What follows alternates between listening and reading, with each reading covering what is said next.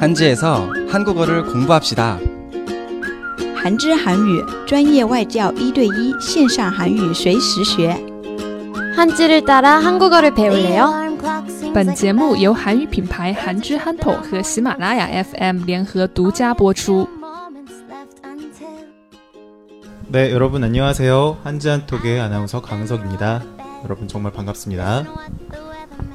안녕하세요. 한지한톡의 원정원입니다. 반갑습니다.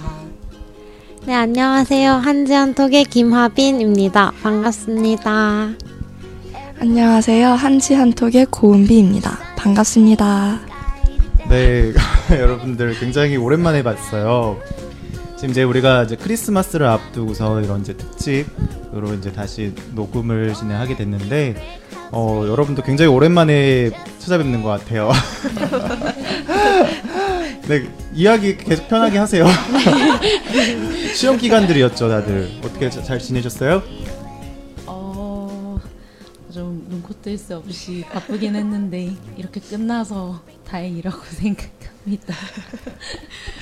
그래서 이제 힘들게 한 학기 마치고 딱 기다리고 있는 첫 휴일이 크리스마스라서 되게 기대되기도 하고 다들 어떻게 지내실지 좀 궁금해요. 네. 크리스마스 어떻게 보내시려고 하세요?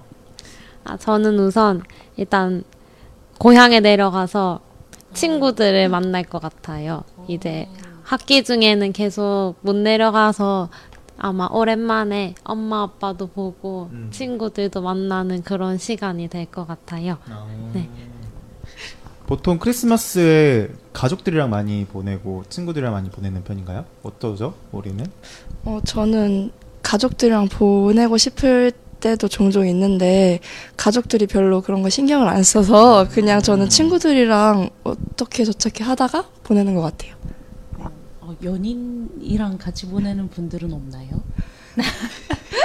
네, 연인이랑 보내는 경우들도 많죠, 보통. 그렇죠. 네. 아무래도 크리스마스에는 그렇죠. 없죠. 예. 근데 또 원래는 가족들끼리 보내는 게 음, 일상적이니까 저도 친구들이랑 이번에 서울에서 만나가지고 같이 놀기로 했어요. 음, 오. 원래 고향은 부산인데 부산이지만 아, 이제 부산의 고등학교 동창 친구들이 다 서울에서 직장을 찾아가지고 어, 저도 서울로 올라가서 이번에 같이 밥 먹으면서 놀 것 같아요. 맛있는 거 먹는 게 아무래도 그쵸, 최고죠. 맛있는 거 먹고 또 시험도 끝났으니까 기운도 그쵸, 다시 챙기고 그쵸. 저는 이제 아무래도 크리스마스에는 친구분들이랑 노는 친구들이 많기 때문에 북적북적한 거를 좀 별로 안 좋아해요. 시내 이런 같은 경우에는 엄청 사람도 많고 영화관도 다 예매되고 식당도 다 예약이 차고 맞아요. 이런 경우가 많더라고요. 그래서 저는 집에서 차라리 조용하게 보내는 게 동생도 그런 편이어서 동생이랑 둘이서 항상 영화를 보면서 보냈던 것 같아요. 어, 그래서 요즘에는 친구들 사이에서도 이제 북적북적하기 싫으니까 뭐 룸카페 이런 데서도 많이 파티를 하더라고요. 그래서 그런 것처럼 그런 것도 또 좋은 방법인 것 같아요. 이게 지금 한국에서만 이제 공휴일인 거죠? 중국에서는 공휴일이 아닌 걸로 알고 있는데 맞나요? 중국은 제 기억에 수업을 갔나? 갔던 것 같아요. 수업을. 네. 네, 저도 유학할 때 수업을 갔던 것 같아요. 네, 여기 있는 분들 다 크리스마스를 중국에서도 한 번씩 보내보셨던 걸로 알고 있는데, 어, 혹시 그때는 어떻게 보내셨어요? 어, 수업을 그냥 가고 분위기가 어땠어요?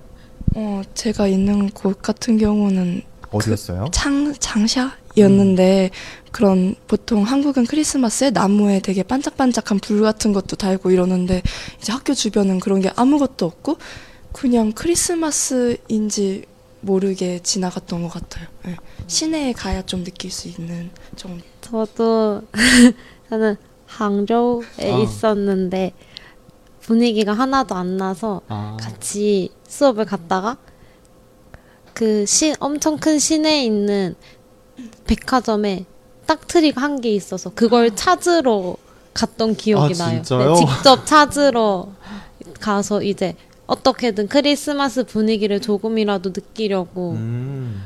엄청 찾아 헤맸던 기억이 나요. 그러면 거기 뭐 미디어, 약간 뭐 TV 방송이나 뭐 라디오라든가 인터넷이라든가 이런 데서 뭐 크리스마스 분위기가 거의 없어요. 우리는 뭐 한국에서는 보통 이제 크리스마스 이브라고 해가지고 이브는 이제 전날이죠. 24일. 24일도 굉장히 북적북적되고 25일 날은 아예 공휴일이라서 그날 하루 종일 어, 스페셜로 어, 케빈이 나오는 영화들이 뭐 시리즈물 해- 요새는 이제 케빈 말고 케빈은 이제 나홀로 집에라는 그런 시리즈물로 이제 나- 많이 나오는 그런 영화였는데 요즘에는 이제 해리포터 많이 나오는 것 같고 또 요즘 또 어떤 영화 나오고 있었죠? Twilight라는 영화도 시리즈물인데 인기가 많아가지고 크리스마스에도 종종 방영되는 것 같아요. 맞아 이렇게 크리스마스만 딱 되면 그런 이제 겨울 분위기가 나는 그런 영화들이 굉장히 많이 개봉되고 그러는 것 같은데 중국에서는 저는 그런 걸 얘기 잘 못 들었던 것 같아서요. 어땠어요, 하빈 씨? 아, 저는 우선 중국의 크리스마스 이브는 빙안예라고 해서 사과를 전해주는 그런 문화가 있더라고요. 그래서 그게 굉장히 신기했고 또 뭐 한국처럼 연말 분위기와 크리스마스 분위기가 합쳐져서 특히 가로등 아 가로수에 이렇게 전구를 감아놓고 이런 게 많잖아요. 근데 한국에선 아 중국에서는 그런 게 없어서 이제 진짜 SNS를 하지 않으면 여, 크리스마스인지 연말인지 모를 정도의 분위기였던 것 같아요. 그냥 일반적인 겨울.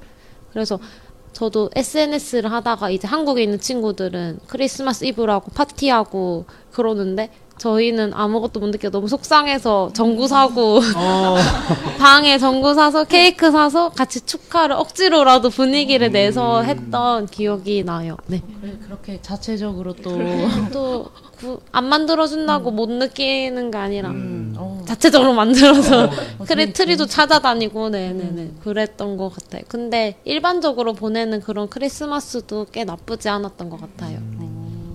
어, 어, 또 친구들이랑 같이 네. 추억 쌓았네요. 좋다. 네네 그쵸 그쵸. 어, 저는 텐진의 난칼다슈에 있었는데 사실 좀 오래돼가지고 기억이 안 날 뻔하다가 방금 하빈 씨가 말씀해주셔서 저 중국 친구한테 사과를 받았던 기억이 났어요. 근데 확실히 중국은 좀 우리나라랑 다르게 크리스마스를 막 아주 챙기는 분위기가 아니어가지고 캐롤도 못 들었고 또 우리는 좀 크리스마스 근처에 오면은 좀 홈쇼핑이나 뭐 뉴스 앵커나 아나운서 분들이 모자를 이렇게 쓰고 오거나 되게 자, 그쵸 그쵸. 맞아요. 약간 이벤트식으로 해주시잖아요. 근데 중국은 아예 없었던 것 같아요. 네. 그래서 저희 동네 버스 기사 아저씨 분들이 크리스마스랑 이브에는 항상 산타 모자를 쓰고 한국이요? 네네네 어 진짜요? 항상 산타 모자를 쓰고 이렇게 귀여워. 운전을 하시는 그래서 그리고 뉴스도 봤는데 부산의 한 버스는 이제 버스 기사님이 직접 사비로 사셔서 크리스마스 장식 같은 거 버스 앞에랑 안이랑 다 했다고 하시더라고요. 그래서 그래서 좀 그런 귀여운 문화 이런 것도 조금 한국의 하나의 그거지 않나 네 그런 것 같아요. 네. 마치 우리나라 문화 같은. 우리나라에서 생겨난 거죠. 저도 시장 최근에 갔는데 생선을 파는데 모자를 쓰고 팔더라고요. 그래서 생선이요? 네, 수산 그 이제 시장에 생선 해 생선을 씌웠다는 아, 아, 아. 그래서 되게 다른 해산물 파는 데는 안 하는데 거기만 이렇게 하니까 더 눈에 띄고 마케팅적으로도 좀 크리스마스가 큰 영향을 사람들한테 미치는 것 같아요. 되게 귀엽다 요즘에는 카페 이런데 식물에도 자그마한 모자를 씌워 놓더라고요. 아, 산타 진짜요? 모자를. 예. 귀엽다. 그래서 너무 귀여워서 이제 아니고. 더 이상 크리스마스가 하나의 휴일이 아니라 뭐그 의미가 어떻게 됐든 한국 사람들한테도 이제 하나의 문화로 자리 잡고 다들 즐길 수 있는 남녀노소 가리지 않고 그 즐길 수 있는 설날과는 좀 다른 하나의 문화적인 날이 된 것 같아서 좀 좋은 것 같아요. 네. 맞아요 음 맞아요.